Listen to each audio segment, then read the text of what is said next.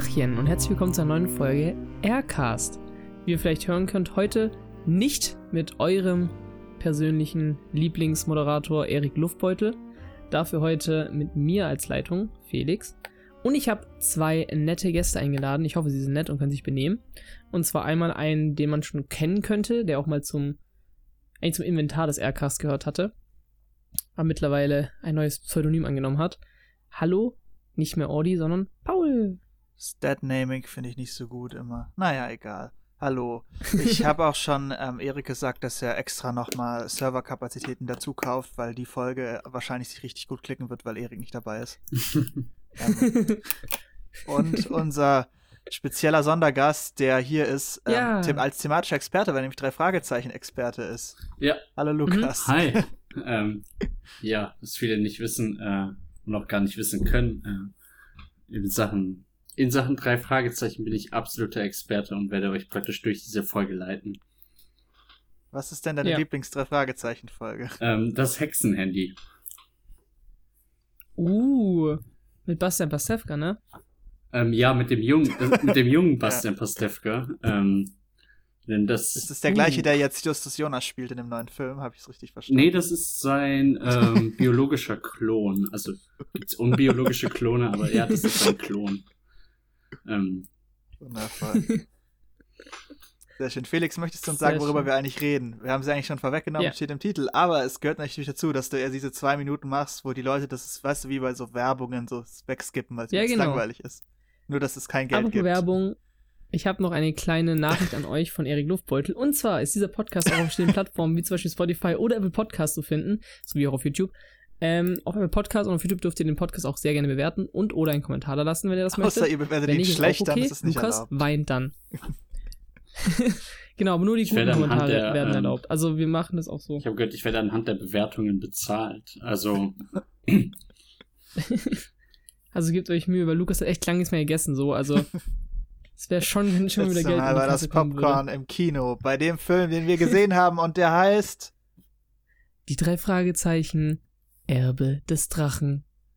Oder das Erbe des Drachen? Ist auch egal. Erbe des Auf jeden Drachen, Fall ist ohne, es ein-. Ein deutscher Kriminalfilm. Der mir gar nicht so kriminell ist, ehrlich gesagt. Also kriminell schlecht Nee, das, vielleicht. das, ja, genau, das heißt, der sollte verboten werden, deswegen ist der kriminell. ja, genau.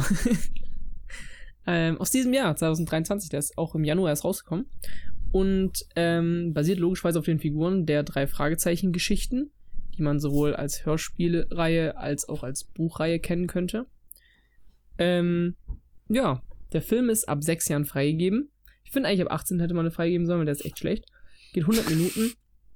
Und in den Hauptrollen als Justus Jonas, Peter Sean Andrews sehen wir Julius Weckauf, der glaube ich mal in einem anderen Film Harvey Kerkeling als Kind gespielt hat. Ähm, aber irgendwie genau gleich alt aussieht wie damals. Dann Nevio Wendt und Levi Brandl. Das sind die drei Hauptfiguren. Ähm, ansonsten haben wir noch ein paar andere Personen, die man dann so aus deutschen Film- und Fernsehbereich kennen könnte dabei.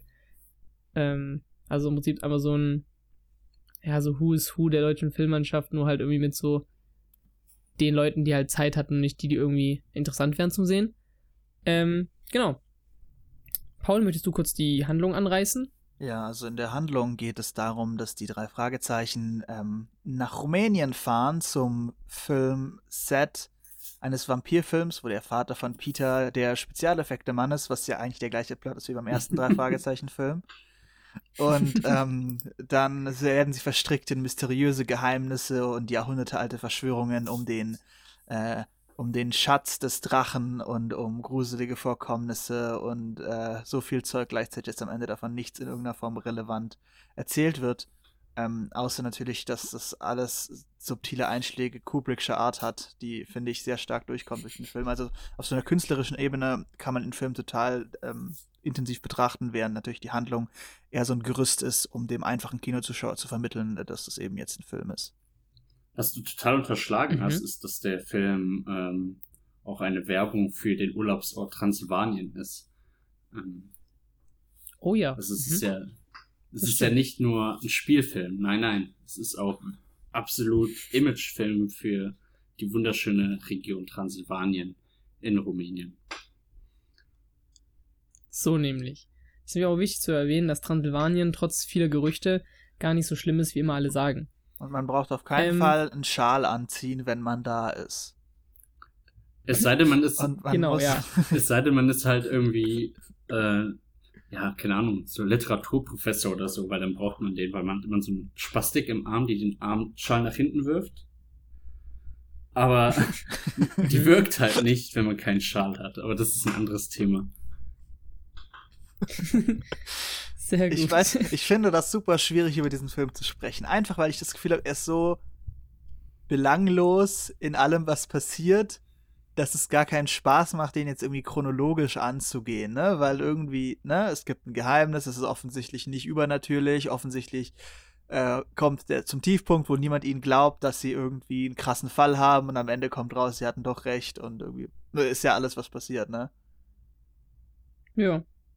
Aber ich finde, wenn du sagst, dass der Film zu einem Tiefpunkt kommt, würde ja auch bedeuten, dass der Film einen Höhepunkt hat. Und ich finde, das ist gelogen Ja, ich, ich, irgendwo. ich meine geografischer Tiefpunkt im Sinne von, wo sie unten in der Höhle stecken und äh, so, dann äh, wieder äh, durch ein Wunder herausfinden natürlich. Aber da würde ich mich Ähm, jetzt mit dir streiten wollen, Paul, weil war nicht der Tiefpunkt, als die in den See gesprungen sind, weil der Schloss mit der Höhle ist oberhalb des Sees. das ist natürlich ein guter Punkt. Ja. Ja, aber tatsächlich könnte man sich auch fragen, ob das nicht auch so ein bisschen so ein Prequel ist zur, zur Batman-Geschichte, weil wir haben ja auch den Charakter, der dann so einen Bat-Bot da Mhm. entwickelt hat. Und da gibt's ja dann auch diese Höhle und glaubst du, dass der im Nachhinein da bleibt und dann in den Keller zieht und da zum äh, neuen Batman wird? Also die technischen. Voraussetzungen, die hat er ja. Also safe. Ja, und es geht ja auch bereits irgendwie um Vampire und, und Ja, Fledermäuse dadurch. genau. Also, wo, wir, wo wir jetzt schon bei Safes sind, ne? Eins der äh, großen äh, äh, Momente ist natürlich äh, der Diebstahl des Schmuckstücks. Fällt alle. also ich dachte, du möchtest jetzt für die Podcast-Aufnahme einen Safe Word etablieren. es ist so schwierig, über diesen Film zu sprechen. In dem Film passiert Film so viele halt Sachen, nicht viel. ähm, die alle irrelevant sind und darum weiß man nicht, worüber man sprechen soll. Weil Vor allem, ja, es ist ja irgendwo ein Heist-Movie, weil ähm, die drei Fragezeichen klauen etwas aus dem Safe äh, und dabei scheitern sie kläglich. Aber es ist halt auch irgendwo übelst der Film, in dem es darum geht, dass äh, eine Familie in Transsilvanien eine Reunion in ihrer Familie unbedingt braucht, um das Schloss zu erhalten. Äh, und die drei Fragezeichen helfen denen dabei. Und ja, das sind ja jetzt so zwei Themen von 18, die in diesem Film aufgemacht werden und über die man sprechen ja könnte. am Anfang natürlich der klassische Moment, gibt es vielleicht einen, was war das? Vampir, Zombie, Stimmt. Untoten, was auch immer. Mhm. was auch völlig ja. irrelevant war. Es gibt natürlich klischeehafte äh, Leute, die äh, nicht Deutsch sprechen und die man verdächtigen kann. Und es gibt die femme fatale und den äh, ähm, out of the blue Bösewicht, der in einer Szene vorkommt. Also schwierig. Ähm, ich ich finde es aus, aus so einer, ne, aus einer Perspektive, aus der man kommt, äh, gerade Lukas als der drei Fragezeichen-Experte hier, wir anderen zwei haben davon natürlich Mhm. gar keine Ahnung, ähm, wo man sich darüber Gedanken machen muss, ne, ist dieser, also was, wofür steht denn dieser Film jetzt? Und also was will der denn für eine Zielgruppe erreichen? Ich hatte die ganze Zeit das Gefühl, dass es eigentlich keine drei Fragezeichen-Film hätte sein sollen oder müssen. Das hätte eine beliebige Jugendbande sein können und Ja. eine europäische hätte da deutlich mehr Sinn gemacht, wenn die in Rumänien sind. Und gerade so, auch, ich glaube, die letzten Jahre, es gab ja diverse, ne, Fünf-Freunde-Filme und Bibi und Tina-Filme und so. Und ich glaube, dass es vielleicht versucht, daran so ein bisschen anzuknüpfen, an dieses sehr safe, sehr kinderfilmige. Und das ist eigentlich super schade, weil ich finde, dass die drei Fragezeichen eigentlich mehr bieten könnten. Also an interessanten Handlungen und dieses Gefühl von, okay, ich habe die letzten 30 Jahre genug davon gehabt, dass die drei Fragezeichen kleine Kinder sind, die keiner ernst nimmt. Diese Geschichten sind ja alle schon super alt und dass man einfach sich nicht mal versucht, das so ein bisschen erwachsener zu machen und ein bisschen irgendwie seriöser, das ist irgendwie super deprimierend, finde ich. Ja. Also was ich auch spannend finde, ist zum einen, was, was Lukas angesprochen hat, dass man im Prinzip ganz klar merkt, dass hier ein Heist-Movie versucht wurde zu machen. Also es gibt ganz viele Elemente, wo man denkt, so, ah ja, hat Guy Ritchie hier mitgemacht. Und am Ende merkst du aber so, oh nee, es war einfach nur ein schlechter Film. Ähm, was ich aber auch spannend finde, ist, da können wir vielleicht auch ähm, im, im Vergleich gehen mit den anderen drei Fragezeichen-Filmen, die, die rauskamen, oder die wir auch schon besprochen hatten, also zumindest Paul, Erik und ich im Podcast, ähm, aber wir auch schon privat äh, angesprochen hatten. Ähm, den Cast, also wirklich wie Justus Jonas, Peter Shaw und Bob Andrews sich verhalten haben in diesem Film. Ähm, da hatten wir auch äh, nach dem Film, also wir waren zu dritt ja im Kino, plus noch den, den Bruder von Paul. Ähm, und haben mir dann irgendwie auch gesagt, dass da so gar keine Chemie zwischen den, zwischen den Hauptdarstellern waren, was ja irgendwie auch komisch ist, weil es ist ja kein Origin-Film, wo du irgendwie so anfängst, die kennenzulernen, sondern es ist ja, die drei Fragezeichen sind ja etabliert in diesem Universum. Und man wird einfach reingeworfen, aber man hat so das Gefühl, drei Fragezeichen sind irgendwie eher so Justus Jonas und die zwei anderen. Ja, also ich. Und das fand ich irgendwie auch sehr komisch. Wenn ich mich in die Perspektive reinversetze von Kids, die noch nie was davon gehört haben, das ist ja auch, der Film knüpft ja auch nicht an die zwei vorherigen Filme an, in dem es ja andere Schauspieler sind oder SchauspielerInnen. Mhm. Ähm, oh, jetzt das Geschlecht. Ist ja auch egal. Ähm, auf jeden Fall, ja, eine Einführung in die Charaktere hätte durchaus Sinn gemacht, weil der Film nichts mit denen davor zu tun hat. Und Kinder den ja vielleicht zum ersten Mal sehen oder zum ersten Mal Kontakt zu den drei Fragezeichen haben. Und dann würde ich aber auch einige Fragezeichen in meinen Augen bekommen, wenn ich ein Kind bin.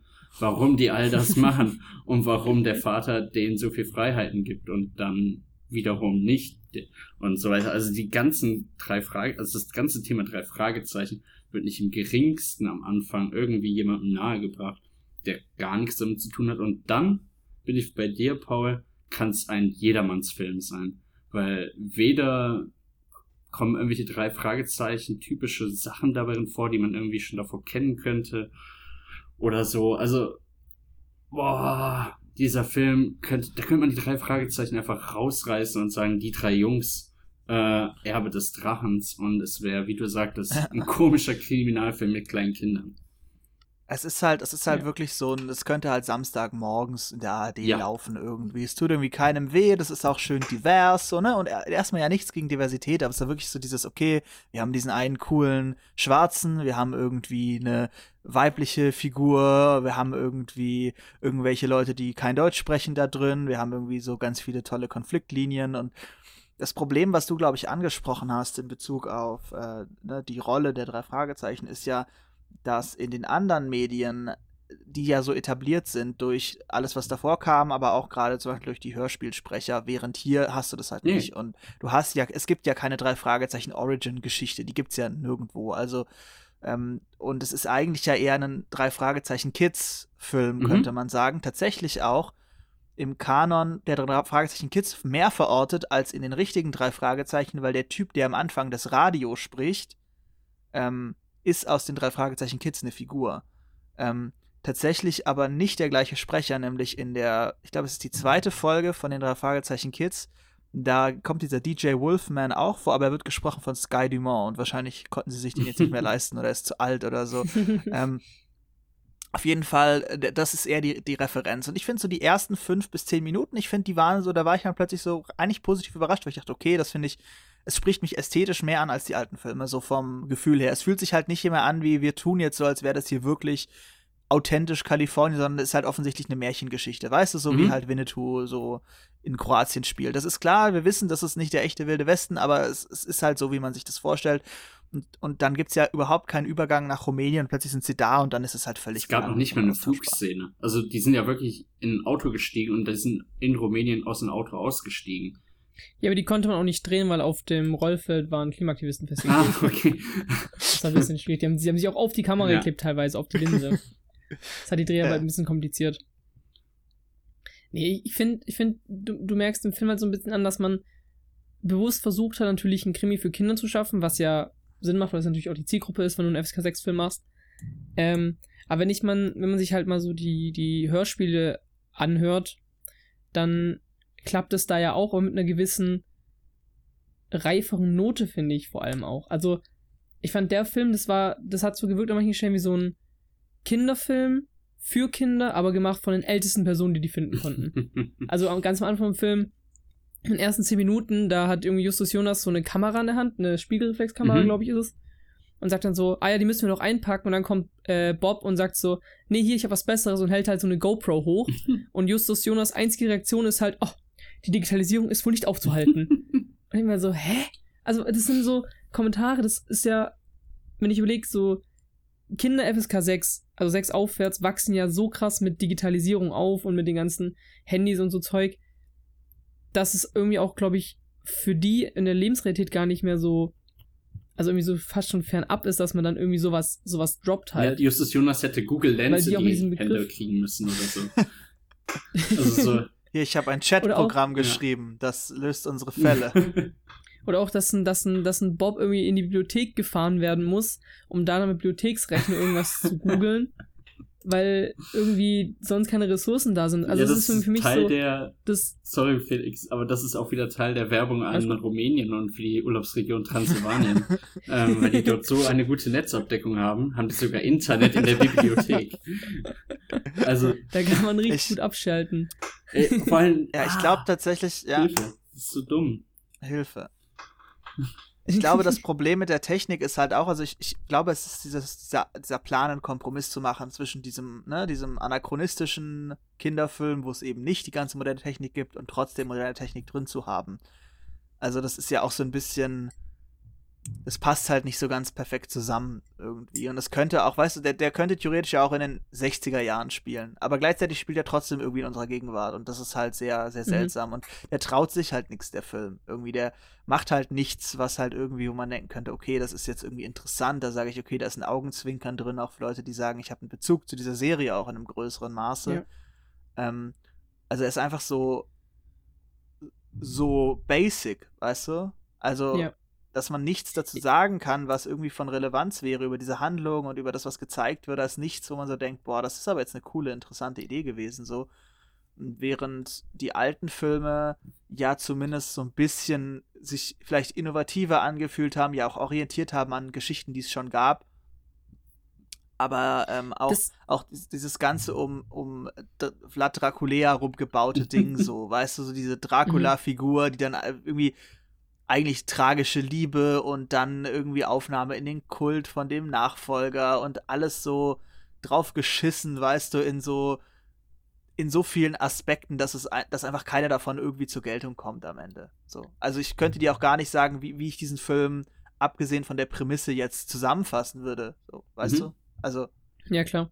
Ich finde, der Film hat auch so ein paar Entscheidungen drin gehabt, die halt einfach auch nicht wirklich schlüssig sind. Also natürlich, ne, klar, Kinderfilm, das heißt, es wird sich unbedingt auf Logik geguckt oder sowas. Das ist auch nicht zwingend der Anspruch, den natürlich ein Kinderfilm jetzt haben muss, so. Aber auch wieder im Vergleich mit den, mit den anderen Filmen habe ich das Gefühl, hat man hier einfach wirklich einen sehr deutschen Film auch irgendwie gemacht. So wirklich nicht, sich nichts trauen. Wie du vorhin gesagt hast, Paul, so dieses ARD morgens um 8 oder so läuft der. So, und das, das merkt man halt. Auch so, wie gesagt, manche Entscheidungen, gerade zum Beispiel alle Texte, die man irgendwie im Hintergrund gesehen hat, auf Englisch waren, obwohl es ja eine komplett deutsche Produktion Ja. war, fand ich schon irgendwie komisch, das so auf, auf Krampf irgendwie in einen amerikanisch-englischen Kontext setzen zu müssen, obwohl deutlich ist, dass keiner von diesen Personen vermutlich mehr als Schulenglisch kann. Oder dann auch, dass, dass, der, dass der Hauptbösewicht am Ende eine Person ist, die du einmal davor gesehen hast für drei Sekunden, die nicht mal davor einen Satz hatte gefühlt. Das sind so Sachen, wo ich mir auch denke, okay, aber warum? Also was, was war da der Mehrwert, was war der Gedankenprozess? Ich meine, es gab nicht mehr wirklich irgendwie gute rote Heringe, dass man irgendwie da miträtseln konnte, wer jetzt der Böse sein könnte, weil du ja nie einen Moment hattest, wo irgendwas passiert ist, was irgendwie, oh, oh, oh was passiert jetzt mäßig war. Wenn du ja bei den Hörspielen, natürlich auch nicht in allen vielleicht, aber in den meisten, wo wirklich ein Kriminalfall ermittelt wird und nicht irgendwie was, was anscheinend Übernatürliches passiert, hast du ja zumindest mal irgendwie manche Vermutungen, wo du denkst, okay, wer könnte es gewesen sein, während hier einfach wirklich die ganze Zeit nur war, okay, ich kenne genau drei, äh, drei Personen, einer davon ist der Vater von, von Peter, der andere ist, der ist der Schwarze, der, der mit Justus die Fledermaus baut und die dritte Person ist diese random rumänische äh, Forscherin oder Wissenschaftlerin. Und das war's halt. Also du, du hast ja faktisch nicht mehr Leute gekannt, die in irgendeiner Form fies oder gemein sein könnten. Ich meine, ach, so würde ich es Also- gar nicht sagen. Es gibt noch den alten Typen. ja, aber Ähm. der Hausmeister war für mich halt irgendwie auch so richtig weggeworfen, weil es war so, Ja, das Justus auch, aber geht es dann so gab nachts da in den. Flur und, und, und er forscht dann da so und stellt eine Kamera auf und sagt dann, hier Kollege, guckt mal, der böse Hausmeister, der hier in diesem Schloss arbeitet und darauf guckt, dass alles nach rechten Dingen verläuft, läuft, nach, läuft nachts durch das Schloss und macht seine Arbeit. Ich glaube, er ist der Böse. So, das fand ich halt irgendwie auch, war so, natürlich läuft er, also ist ja seine Arbeit. So ist wie wenn du jetzt in, in ein Schulgebäude Ja, gehen aber das würdest ist ja und auch sagen immer dieser Punkt. Ne? Also ich finde, das ist, macht sie vielleicht, vielleicht ist es ja auch gar nicht so schlimm, dass die das denken, weil es sind ja Kinder und die Kinder haben halt irgendwie, Ja. also Justus Jonas hat so eine blühende Fantasie, er, der bildet sich das ja komplett ein, so und der wird ja auch, ich meine, es ist Das Peter wär und auch Bob geiler- ihn geiler ja auch so ein bisschen Plot-Twist. dabei, so dass, äh, es, es ist, warum verdächtigst du jetzt unzwingend hier den Hausmeister und der muss ja so richtig dafür kämpfen, dass die auch so da daran glauben, dass es jetzt der Hausmeister ist.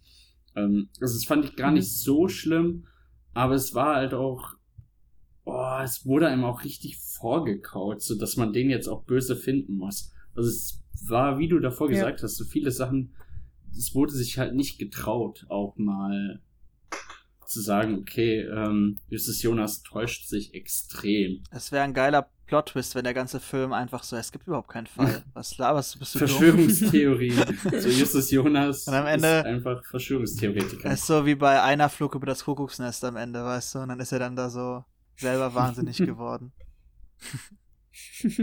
Oder es kommt raus, er ist irgendwie ein Replikant oder so, so Blade Runner-mäßig, man weiß nicht genau.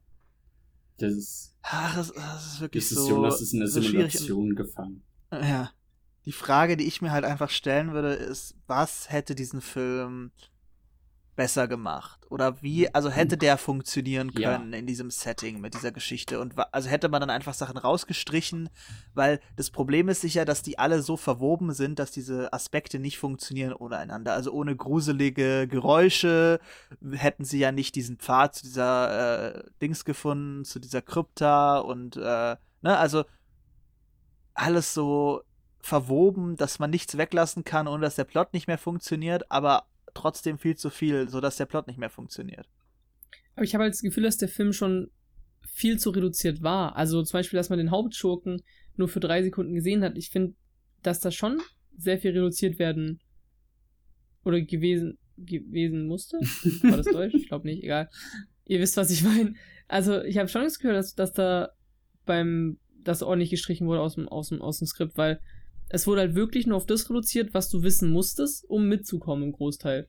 Und dann wurden ja zum Beispiel am Ende wurde ja noch reingeschoben, das mit dem Bruder, der verschwunden war jahrelang. Das also Leute, die den Film nicht rein, gesehen haben, reingeworfen. das mit dem Bruder, das ist doch totaler Blödsinn. Da wird einfach, den ganzen Film wird über diesen Bruder geredet, der eine psychische Störung bei der äh, Besitzerin des Schlosses irgendwie auslöst. Die kann nicht mehr schlafen ohne ihren Bruder. Die vermisst ihren Bruder, der als Kind verloren gegangen ist. Und am Ende des Films, wirklich so, wirklich die letzten fünf Minuten, schafft es Justus Jonas mit seiner mega Recherchearbeit, diesen Bruder in San Diego aufzufinden. Anhand von keinen Indizien.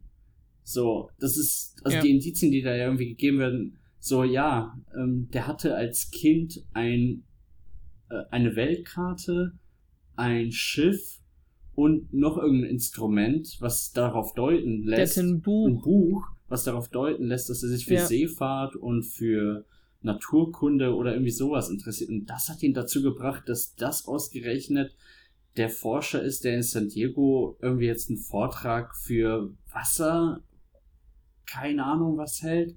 Also es war so an den Haaren herbeigezogen und so nicht wichtig für all Ja. das, was die drei Fragezeichen davor ermittelt haben, dass man sich das einfach hätte sparen können.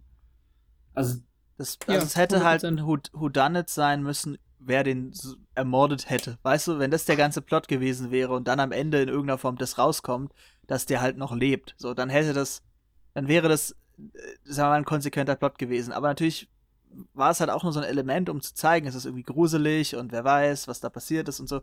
Und ich glaube, dass es für Kinder funktioniert, weil die das nicht so in diese Zusammenhänge Mhm. bringen. Weißt du, wo du einfach so denkst, also auch bei den drei Fragezeichen-Hörspielen, da sind ja auch viele ziemlich scheiße so. Also du nimmst es ja, mach du nimmst mein- es halt einfach mal, Leidenschaft nicht kaputt. du nimmst es halt einfach erstmal an, so, dass das so ist. Also du hinterfragst es ja nicht. Also, und ich glaube, dann funktioniert es auch. Aber es ist halt einfach schade, dass, dass sie sich halt nicht trauen, diese Geschichte ein bisschen erwachsener zu machen und einfach auch das zu einzuarbeiten, was diese ähm, Serie einfach in den letzten 30, 40 Jahren ja auch anders gemacht hat schon. Und das ist sich auch einfach, das gibt dem auch so ein Geschmäckle, weißt du? Du hast dann auch das Gefühl, die Leute, die das machen, die haben gar kein Verständnis davon, warum ich zum Beispiel jetzt das mag oder was mir das bedeutet und welche, welche Humor, welche referenzielle Art da für mich drin steckt, die ich irgendwie mag. Und das, dann, dann ist es halt so, weiß ich nicht, das ist fast so, weißt du, wie wenn nicht so, naja, wie wenn J.K. Rowling transphob ist und du Harry Potter nicht mehr mögen kannst. Natürlich nicht so extrem, aber du denkst halt so, wenn ihr so denkt, dass das für, dass diese Serie so funktioniert, dann will ich diese Serie eigentlich auch gar nicht mehr mögen, weißt Mhm. du so? Also, Mhm. und dass da halt niemand saß und denkt, Leute, dieses Skript ist halt scheiße so. Das ist super langweilig und belanglos und ähm, lasst uns das doch jetzt mal umschmeißen und jetzt mal nochmal machen. Ähm, und man merkt ja auch, dass der, also ich habe auch das Gefühl, dass, das, dass der Hype viel kleiner ist als damals. Also ich weiß noch, dass das damals ein viel größeres Thema war, der erste Film. Weil es aber Ähm, vielleicht auch zwei gab, die totaler Crap waren. Ja gut, aber die waren auch nicht, also was heißt totaler Crap? Ich meine, für. Episode 7 bei Star Wars haben sich auch wieder alle interessiert. und äh, das war nach den Prequels. Weißt du, also Ja. klar, da ist fehlt was, was an, an Neuigkeitswert, aber ich glaube auch, also damals waren jetzt zum Beispiel auch Cameo-Auftritte von den Sprechern in dem Mhm. Film und so. Und jetzt hast du das Gefühl, es ist super entfernt von allem, was diese Filmserie gemacht hat, weil die, die Synchronsprecher von den originalen drei Fil also zwei Filmen, das sind ja dann die, die danach die drei Fragezeichen Kids gesprochen haben. So, also da war ja der Bezug auch viel stärker. Ähm, aber irgendwie fühlte sich dieser Film super entfernt an von, von dem, was die drei Fragezeichen sonst so machen. Zur Ja. Schule gehen zum Beispiel. Ich bin noch das, ganz das, was die Überlegen. sonst machen. Nebenfälle lösen. Ja, das machen die auch nicht. ich bin ganz überlegen, ob der, ob der Film als Hörspiel, also wenn ich jetzt überlege, dass man das wirklich als eines von diesen Hörspielen mit Oliver Rohrbeck und so gemacht hätte, Ja. ob das dann besser funktioniert hätte. Weil, ich meine, du hast vollkommen recht, Paul, es gibt natürlich auch sehr viele schlechte Hörspiele, aber ich finde halt, dass der Film für mich persönlich auch auf visueller Ebene einfach so ein bisschen versagt. Und ich glaube, dass der Film als Hörspiel vielleicht eher Potenzial gehabt hätte zu funktionieren, weil du dann vielleicht auch eher mit diesen, mit diesen Geräuschen, die du irgendwie die ganze Zeit hörst, die so ein bisschen gruselig sein sollen, besser spielen kannst, weil im Film war das halt irgendwie sehr so, oh, ein Klopfen, oh, lateinische Wörter, oh nein, das ist so gruselig. Und ich glaube halt, einem Hörspiel kannst du es halt noch irgendwie besser verpacken, dass man das so, so leise und dann immer äh, exponentiell steigen, steigende Lautstärke hört und irgendwie noch irgendwie ein bisschen verzerrt hören oder sowas. Und ich glaube, dass das im Film einfach nicht funktioniert hat oder es nicht Mhm. versucht wurde, vielleicht auch. Was, was mich gerade an zu einer Szene bringt, die drei Fragezeichen sind ja dann in dieser Krypta dieses Schlosses, wo Graf Dracula irgendwelche Sachen geopfert wurden oder also es sind auf jeden Fall gruselige Sachen in dieser Krypta geschehen. Leute wurden dort festgehalten und auch die, Ja, da wurde der Film gedreht. Das ist das Komische. der Film wurde dort gedreht und die drei Fragezeichen sind da ja eingesperrt und denen gehen nacheinander die Taschenlampen an ihren Handys aus. Und ich find's verblüffend und wie ruhig die geblieben sind. Und ich weiß aus den Hörspielen, dass die drehen da ja immer richtig am Rad und da wird ja in, ins Mikrofon Mhm. reingeschrien bei den Aufnahmen für diese, ähm, für diese Hörspiele. Und da, ja, da haben die sich halt hingesetzt, haben ein Streichholz nach dem anderen in Verzweiflung abgebrannt und gut war, aber so, dass die da wirklich Angst haben oder mal irgendwie laut Hilfe, wie sie es halt sonst in diesen Hörspielen machen, haben die nicht gemacht. Die sind cool geblieben. Vielleicht sind die doch auch erwachsen geworden, aber ich fand das irgendwie schwach, weil das sind drei Kinder, die in einer Krypta, in einem Schloss hilflos eingesperrt sind und die bleiben einfach cool, wie, wie äh, Ja. Kevin Großkreuz, der gerade einen 45 Minuten Kaugummi kaut. ja, ich, ich finde auch, dass, dass irgendwie so manche Char Charakteristiken natürlich, wenn es jetzt, wie Paul sagt, eher an die drei Fragezeichen Kids angelehnt ist, dann kann natürlich auch sein, dass da vielleicht die Char Charakteristiken nicht so krass ausgeprägt sind wie bei den richtigen drei Fragezeichen Aber das ist ja Hörspielen. das, was du meintest, weil du meintest so, Nicht-Kids. ähm, sorry Felix, dass ich unterbreche, aber das, das ist in den, äh, in den Hörspielen das ganze Skript besser funktioniert hätte. Ich glaube, ja. Also, das, da stimme ich dir zu, weil Ja. die ausgeflippt Mhm. werden in dem, äh, so dass man seinen Regler runterdreht, weil die einen ins Ohr schreien. Ja. Ja. Ich glaube auch, also wenn ich jetzt gerade an, an Peter Shaw in den Hörspielen denke, der ist ja schon oft sehr, sehr vorsichtig und sehr, sehr ängstlich Mhm. auch. Und ich fand, also in dem Film kam es auch zwei, dreimal raus, als es dann so hieß, so, oh nein, dieser Vampir-Zombie und sowas. Aber es war meistens eher so ein Hihi-Ha-Ho-Moment und nicht irgendwie so. Natürlich nimmst du es auch in den Hörspielen nicht richtig ernst, wenn jemand von einem Vampir-Zombie spricht, Ja. spricht, aber So, es wurde halt direkt irgendwie so weggewischt und einfach so, ja, komm jetzt hier, ne, werd mal wieder normal im Kopf. Und in den Hörspielen wäre dadurch viel mehr drauf eingegangen.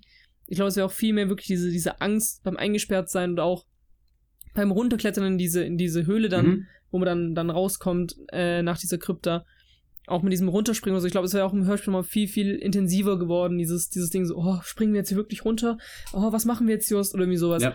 Ich glaube, dass mir da so ein bisschen einfach auch die Chemie zwischen den Figuren gefehlt hat, dass man, wie auch vorhin schon gesagt habe, dass man nicht das Gefühl hat, dass diese drei Fragezeichen schon länger ein Team sind, sondern wenn das irgendwie so ein Origin-Film gewesen wäre, so wo die drei Fragezeichen treffen sich, warum auch immer, zufällig, weil die da alle ein Praktikum am Oh, Filmset wäre machen. unfassbar beschissen, wenn das. Also, ich will kein drei Natürlich. Origin Natürlich sehen. wäre das, wär das, wär das, Das kacke. Und es ultra bringt auch beschissen. keinem was, aber dann würde zumindest die Chemie für mich besser funktionieren, weil so war das halt, hey, wir sind seit Jahren Freunde, aber irgendwie Ja, mögen wir uns alle nicht. Ja, vor allem auch, dass Peter so, dann gibt es die drei Fragezeichen jetzt nicht mehr. Wo du sagst so, hä? Der einzige Ja, Lebensinhalt wird das ist so ein richtig weggeworfen. klassisches Aber. Aber das ist so wie bei, bei dem ersten Scooby-Doo-Film damals. So, wo man sich erstmal auflöst als Gruppe, um dann im Den haben wir auch besprochen, oder? so, Ja, den haben wir auch besprochen, im Das Laufe war- des Films wieder zusammen. War das der mit Rowan Atkinson? Ja, genau, ja. Ja. Ja. So, oder zum Beispiel beim, beim ersten drei Fragezeichen-Film mit diesem, äh, die Geisterinsel ist, glaube ich. Ja. Oder Gespensterinsel, ich weiß nicht, was genau da der, der. Terminus ist. Ähm, da haben wir auch am Anfang so, so einen Fall, wo die irgendwie gemeinsam lösen müssen oder sowas. Ja, mit dem, da sind die in dem Aufzug erst gefangen. Also unter Genau. diesem Aufzug und dann kommen sie da in die Bildergalerie und also ich glaube, der Film steht und fällt damit, dass Justus halt einfach scheiße ist in dem Film. Weißt du, also Peter, also Peter und Bob sehen halt zumindest so aus, wie sie sollen. Justus funktioniert halt nicht, der ist viel zu jung und dumm und und blöd, weißt du so? Während der Justus aus den alten Filmen, ich finde, der hat funktioniert, weil der, Ja. finde besser, weil der hatte diesen Vibe, okay, der ist super schlau so. Der ist auch ein bisschen Ja. awkward, aber der, der weiß, was er tut. Und der Justus war halt echt so, "Haha, ich bin ein dickes Kind und ich setze mich unter den Tisch im Flur und warte, bis was passiert. Mhm. Und es wirkte halt nie irgendwie besser geplant. So, und auch sein, Ja. sein Einbruchsversuch da, wo er da in diesem Turm eingesperrt wird, auch einfach so. Auch nicht, Ja, nicht so. einfach. Und auch Also ich weiß mit nicht, dem Wächter und überhaupt alles völlig Banane so. Also, Ja. Ich fand, das war auch irgendwie alles viel zu drüber. Also auch diese ganze Einbruchsversuch, den du gerade ansprichst, ich finde, es war auch so eine Szene, die hätte man in meinen Augen rausschneiden können oder deutlich kürzer machen können. Weil es war ja viel zu gut durchgeplant, dafür, dass er am Ende nicht wusste, wie er rauskommt. Ja, dieser, dieser komische, was er da klaut, dieses komische, was ist denn das Das ist ein überhaupt? Amulett. Dieser Anhänger, die, das Amulett, das Ja. war ja auch eigentlich ein MacGuffin, oder? Also, das hättest du ja, Ja, auch nicht übelst. gebraucht. Nee, Das wurde ja. also warum wurde das jetzt geklaut, damit sie sich wieder vertragen können, oder? Weil dann war es in der Tür und später war es weg. Und die Tür, das ist ja was schon wie so ein Level in einem Videospiel, sagt, okay, hier können wir noch nicht rein, Mhm. wir brauchen noch den passenden Gegenstand, der zufällig auftaucht. Also eigentlich auch, also auch keine gute Chekhovs Gun, weißt du, weil das einfach überhaupt nicht Ja. etabliert wird, dass es sowas möglicherweise gibt, sondern es war so, oh, wir haben dieses tolle Schmuckstück hier und es ist zufällig das Richtige. Und dann möchte ich ganz kurz noch erwähnen, auch der ganze Plot mit dem Schauspieler war auch so völlig unnötig. Also, Ja. das hat überhaupt, also der hat ja auch keinen Mehrwert mehr gebracht. Weißt du, wenn sie den am Ende angeheuert hätten, dass der die irgendwie da ver verschreckt oder so und sie mit ihren eigenen Waffen schlägt oder sonst was. Oder dass der den Wächter ablenkt zum Beispiel, weil er das, Mhm. also dann hätte das einen Grund gehabt, aber so hat der, das war so, okay, das ist irgendwie so ein bisschen so ein arroganter Arsch. Okay, er ist doch nicht so arrogant und er ist jetzt Schokolade. Und das war's. Ja. ja, das ist ja so das Ja. Einzige, was es eigentlich auch so ein bisschen in diesen Dracula-Vibe gibt, ist ja dieser, das so, ist, also das Gruselige, was Dracula ja sonst ausmacht, wird nur durch diesen Schauspieler, der durch den, durch das Schloss äh, wandelt, ja irgendwie gegeben. Ansonsten hättest du es ja auch komplett Stimmt, von war ja, Dracula ach, lösen können. ja, ja. Das ist der einzige, das ist der einzige Kickoff, der irgendwie da Vampir reinbringt und das macht der Film richtig schwach. Jetzt überleg mal, man hätte den gedreht, diesen Film, was weiß ich, in, in Kalifornien in einem alten Haus. Das wäre zwar dann wieder der Plot von beiden Filmen davor noch mehr zusammengekleistert, aber es hätte halt besser funktioniert unter der Prämisse, dass es halt irgendwie schon, weiß ich nicht, das ist, und, und, und dann halt ohne dieses, dieses gruselige Element oder so und einfach, also der Film entscheidet sich halt Mhm. einfach nicht, was es sein Gar will. nicht. So. Und, und Ja, Das das ist ist ein ganz halt, klares ja. Identitätsproblem vom Film. Also, Also der Film weiß auch nicht, was er sein will, weiß nicht, wohin er möchte, weiß auch nicht, wie er es machen möchte. Also es ist wirklich, das sind so ganz viele, viele Stückchen, so Kabarettstückchen teilweise schon reingeworfen einfach. So interessante Szenen, die jetzt nicht zwingend drei Fragezeichen sein müssten, aber halt die irgendwie im Kontext des, des Overall-Films funktionieren könnten, reingeworfen. Natürlich dann noch die Kirsche auf die Torte gesetzt mit einem Mark Forster am Ende. ähm, und das ist halt dann das Endprodukt so. Also es, es, es wirkt halt wirklich so, als würde dem Film einfach eine eigene Identität fehlen, fehlen, den er sich eigentlich durch den Namen drei Fragezeichen holen möchte, aber halt nicht verdient durch die drei Fragezeichen, die im Film dargestellt nee. werden. Und das ist schön zusammengefasst. Es ist einfach ein ausgebleichtes weißes T-Shirt, weißt du? Also, sie haben hat ein weißes T-Shirt angefangen, ist dann in die Sonne gelegt und guckt, was passiert. Wie heißt denn der Song? Und dann nicht mal Schokolade drauf gekleckert. Äh, Memories and Stories. Memories and Stories. Denn was am Ende von uns bleibt, äh, warte mal. Und das, was keiner wirklich weiß, ist, was am Ende von uns bleibt. Außer Memories und Stories und den Bildern unserer Zeit. Oi. Ja, dieser ich Tag ist bald vorbei. Und im Moment sind wir noch hyped. Denn für Memories und Stories haben wir zum Glück noch ein bisschen Zeit. Ich finde halt, also es ist halt einfach so, ne, ich finde, das ist einfach, also als Film auch fast schon so eine Beleidigung für jeden, der dieser Serie irgendwie mehr abgewinnen kann als äh, mhm. zwei Jahre alt sein. Weißt ja. du so? Also Ich weiß auch ich, nicht. Ah, es ist, ah, es ist auch eigentlich aber dann wieder so zu belanglos, um sich wirklich aufzuregen. Ja, ja, genau. So, also ich glaube, das trifft. Es ist halt eher so wie Episode 7, weißt ja. du so? Also nicht so wie Episode 9, so ultra kacke, sondern eher so, ja, irgendwie macht er halt überhaupt nichts Interessantes. Also, das ist ja auch das, was, was, was mein erstes Gefühl war, als ich aus diesem Film gegangen bin. Ähm, erstmal verdammt, habe ich meine Mütze mitgenommen oder nicht? Und ähm, um das aufzulösen, ähm, ich habe meine Mütze nicht im Kino Was? vergessen, sondern ich habe sie von vornherein zu Hause vergessen. Ähm, aber ähm, ein spannenderer Fall als der der eben, Fragezeichen. Ähm, aber welches Gefühl er mir noch gegeben hat, außer einen kalten Kopf, war, dass, dass ich gedacht habe, wenn ich ein Kind wäre, ja, dann habe ich vielleicht hier gerade 90 Minuten Quality Time mit meinen Eltern oder so im Kino gehabt und cool, dass wir im Kino waren. Aber aber meine Eltern haben sich getrennt in der Zeit, weil der Film so ja, schlecht war. Also und sich während dem Film wegen weil Film alles andere. ja, also der Film war doch nicht ein Film, wo, wo man sagt so, hey, den will ich morgen nochmal sehen. Dieses Gefühl hat der Film nicht mhm. einmal ausgelöst oder kann er auch nicht auslösen, weil er sich auf nichts fokussiert hat, was irgendwie interessant Würde, war. Ja. So. Würdet ihr sagen, es gibt irgendeine Szene oder einen Moment, wo ihr sagt, okay, das war wirklich gut, da habe ich irgendwie so, also ich fand halt die ersten zehn Minuten waren mhm. gut, so finde ich. Also die haben für mich funktioniert, weil die halt irgendwie die Ästhetik richtig gehabt haben und das danach ich kann mich halt gar nicht mehr so viel deutscher erinnern, Film. Weiß, ja, wo sie halt in Kalifornien noch sind und da halt rumfahren mit ihren Fahrrädern und da äh, auch, auch, auch dieser Subplot, dass Peter und sein Vater keine Zeit miteinander verbringen, der ist ja auch völlig belanglos dann geworden. Mhm, irgendwie. Es war ja am Anfang super das definierendste Element von Peter. Ja. Ähm, ja, ach, also. Ich, und Peter ist ja eigentlich noch der, der mit Abstand am meisten Charakterisierung bekommen hat. Justus ist einfach ein ja. Arschloch und Bob ist einfach da, ja, weißt du? Also. Da. Und Peter kriegt halt übel, übel die Show. Halt ja, das stimmt. Aber Bob ist ja irgendwie immer nur da, habe ich so das Gefühl. Also es gibt ja. natürlich im, im Kanon wahrscheinlich auch Stories, wo Bob mehr so im Vordergrund ist, aber ich habe das Gefühl, auch in anderen beiden Filmen war ja Bob einfach nur anwesend zum Teil. Also im da war Bob aber auch nicht Bob, sondern irgend so ein seelenloser, roter Jedi-Jüngling. Das stimmt natürlich.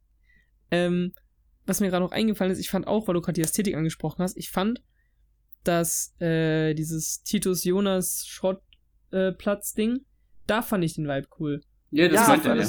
Da hatte ich echt so das Gefühl von wegen, ja, okay, das ist drei Fragezeichen. Auch wenn ich jetzt Hilus Jonas und, und Mathilda, heißt sie, glaube ich, ein bisschen zu jung fand, aber so grundsätzlich. Gut, aber ich, ich meine, ich, ich fand es schon, ich fand es schon okay und ich muss auch sagen, es, es, sah halt einfach aus, so wie so ein Set, weißt du, wie so eine, so diese kindliche Vorstellung gegossen eben in so diese ja. 100 Quadratmeter, die sie da haben. Ja. So und ja. der Wohnwagen auch auf so eine realistische Weise. Okay, ich weiß, der steht da jetzt. Ich, ich finde, so kann, so stelle ich mir das, so kann ich mir das vorstellen. So, das, das akzeptiere ich, egal ob das jetzt mein Headcanon ist.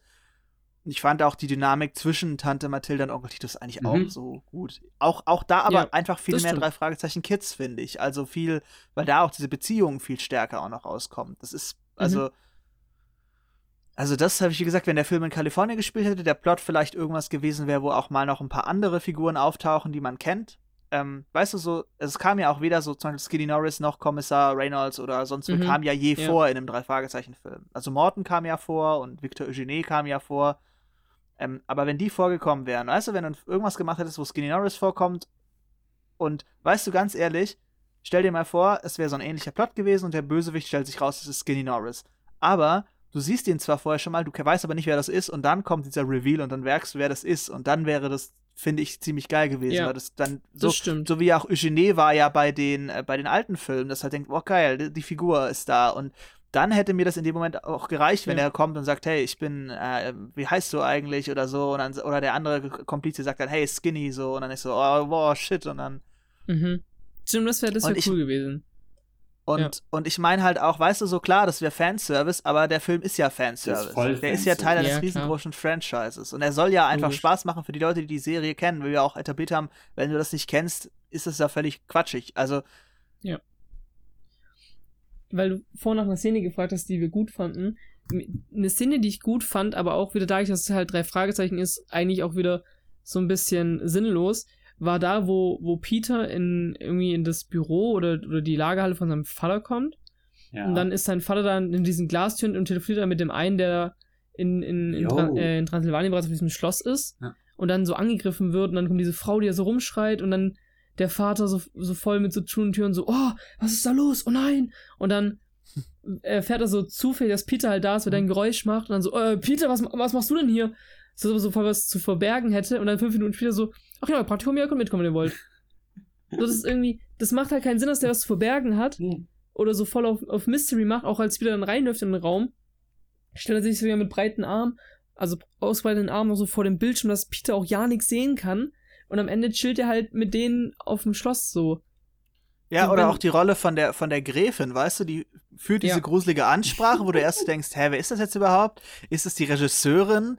Äh, ist das irgendjemand anderes? Und also die Regisseurin war ja auch völlig so, Die war also da. hat hat's ja Ja, die war auch da ja. halt. Und, und dann auch, dann kommt sie doch eigentlich nur noch vor, so benebelt Mhm. von dieser Droge und am Ende. Und Ja. hat überhaupt keine Agenda, sondern ist eigentlich auch nur so ein Plotobjekt Ja. für einen Was Plot, mir- den man eigentlich nicht braucht. Was ich mir gewünscht hätte bei der Gräfin wäre, da wo die in ihr Zimmer einbrechen und sie halt da so wegen dieser Droge halt am Schlafen ist, wenn die rausgehen und sie dann so die Augen aufmacht, einfach nur. So im Prinzip so, die gehen raus, du bist noch kurz mit der Kamera, bleibst du im Raum drin und sie macht so schlagartig die Augen auf und dann halt so weg. Weil dann hättest du ja auch noch so im Sinne von, so oh shit, sie hat's mitbekommen. Ja, Da hättest du das Gefühl, es gäbe noch Genau. eine, eine, sagen wir mal, eine, eine, wie sagt man, eine Variable, die man nicht einschätzen Ganz kann, genau. weißt du? Genau. Und das war, was mir so gefehlt hat, diese, diese, dieses, dieses Gefühl von wegen, okay, hier können vielleicht Dinge passieren, die für die drei Fragezeichen noch nicht einsehbar sind, aber wir als Zuschauende wissen bereits, oh shit.